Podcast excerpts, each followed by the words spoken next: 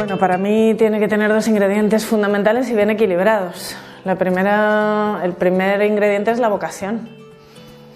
Aspirante a profesor sin vocación no va a funcionar. Y el segundo ingrediente para mí es la pasión. Si no eres capaz de transmitir con pasión aquello que quieres enseñar, no vas a ser capaz de movilizar las emociones de los aprendices adecuadamente. Y hoy en día sabemos por la neurociencia algo que se había intuido ya desde Aristóteles, ¿no? que solamente aprende aquel que quiere aprender. Si no hay emociones, si no sabemos engancharlas, va a ser imposible. Entonces, para mí, ese equilibrio Em, de pasión y vocación serían los dos ingredientes fundamentales para, un docente que aspire a, estar en la carrera y tener éxito. Si hay resistencia, eh, yo creo que tiene que ver más con ese miedo a mm, qué es esto nuevo que está llegando, voy a ser capaz de asumir mi nueva labor, mi nuevo rol dentro de este nuevo paradigma y por otro lado, la falta de herramientas que vienen casi siempre derivadas de, una inadecuada formación continua. Eh, es complicado poder atender a las nuevas necesidades de la sociedad para la que yo estoy educando si no tengo herramientas. Me preocupa bastante que en esa resistencia también está las pocas herramientas que tiene el profesor para atender las dificultades crecientes que hay en el aula. Em, derivadas de, bueno, pues de chavales que necesitan una motivación extra, que vienen de un mundo cada vez más inmediato, donde el esfuerzo eh, pues es poco premiado, eh, donde funciona la inmediatez. Eso me preocupa bastante, la verdad. Pues para mí el profesor excelente tiene que tener muchas de las es de educación. Tiene que tener empatía, tiene que saber conectar con el alumno, evidentemente. Tiene que tener entusiasmo, entusiasmo porque hay días complicados, hay momentos en decisiones en las que no puede participar y ese entusiasmo le tiene que sacar adelante, pero también tiene que tener equilibrio.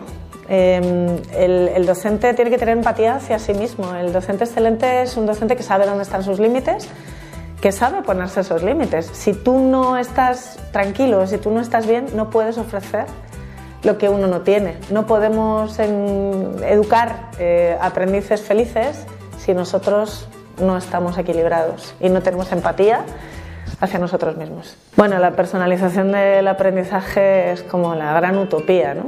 Pero aquí siempre me gusta contar esa pequeña historia de Galeano, de dos amigos que están conversando y uno dice la utopía. La utopía es como el horizonte, caminas y siempre está a la misma distancia. Yo camino dos pasos y el horizonte sigue estando igual de lejos. Y el otro dice, claro, porque la utopía sirve para caminar. Entonces, no es una utopía, eh, es una utopía, pero es una utopía hacia la que podemos ir avanzando. ¿Cómo?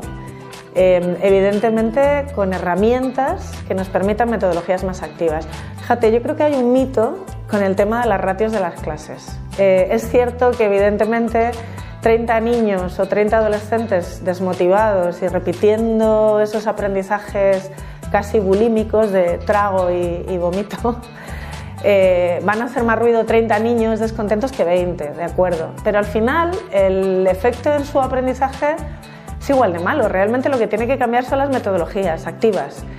Tener 30 eh, adolescentes entusiasmados por lo que están aprendiendo y deseosos y activos, eso es una maravilla, eso es una bomba para la sociedad y para las necesidades que, que tenemos hoy en día.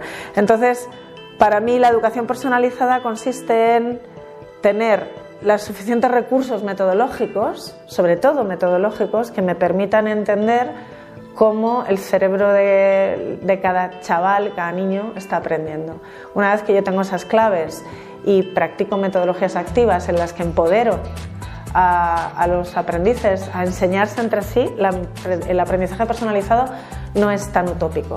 Y hay otra cuestión que nos viene a ayudar y es la tecnología.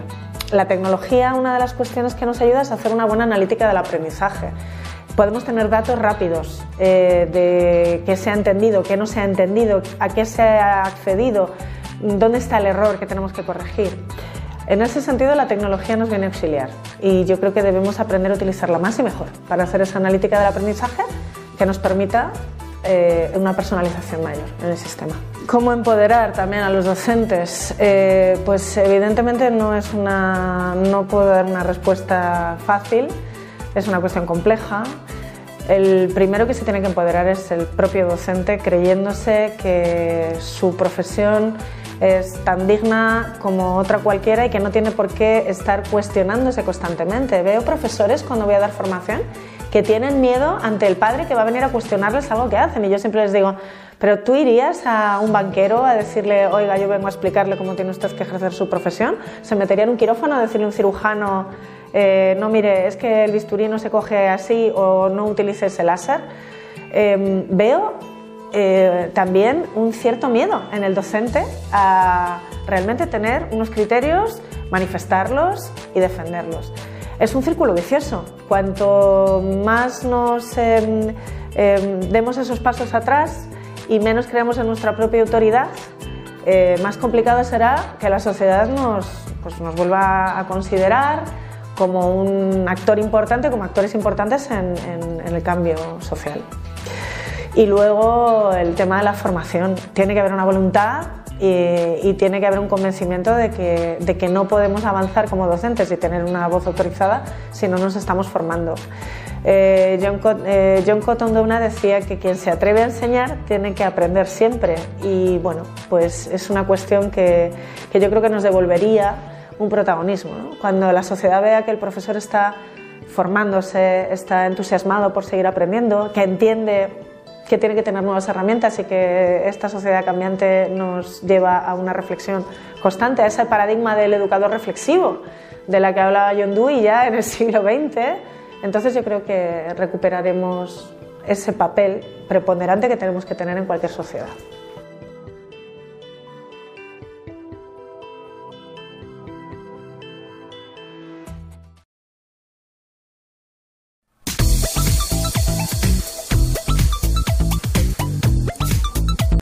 ¿Qué es una plataforma virtual?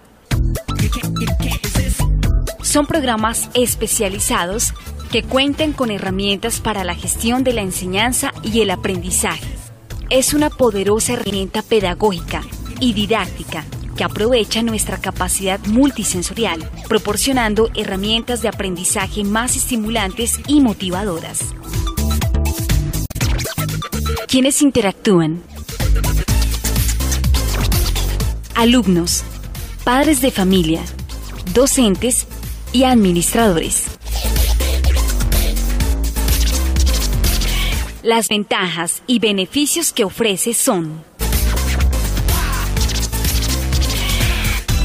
material educativo multimedia, sonido y video, herramientas de aprendizaje más estimulantes y motivadoras que las tradicionales, eliminación de costos en los textos educativos, preparación de clases debidamente documentadas y preparadas, educación que se acomoda al tiempo y necesidad del estudiante, generación educada dentro de los parámetros de un mundo virtual, redes sociales, videojuegos, televisión interactiva, internet, etc., utilizando ese potencial para encaminarlo a fines educativos, sistema de apoyo y seguimiento al aprendizaje en clase, en la actualidad, 8 de cada 10 niños poseen acceso a Internet y computador desde su hogar.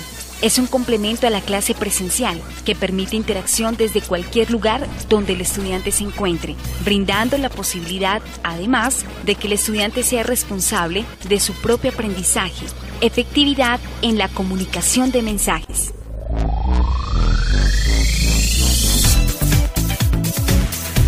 En los servicios de una plataforma tenemos acceso a bibliotecas digitales del mundo, software educativo libre, atención personalizada en línea, actualidad informativa, portales educativos, material interactivo didáctico.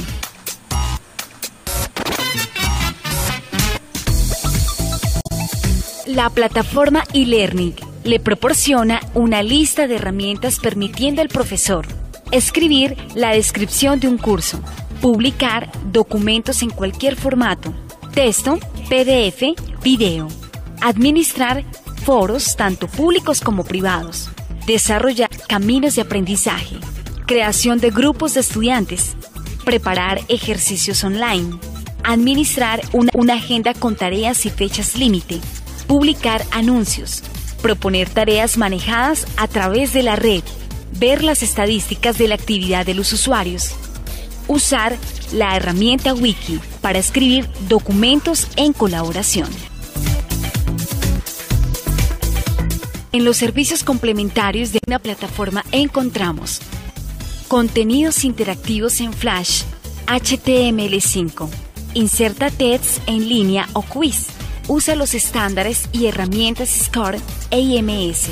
Aprende a cómo usar software offline para crear recursos educativos y Docio y Learning Maker. Aprende a organizar contenidos en e-learning paths, caminos educativos.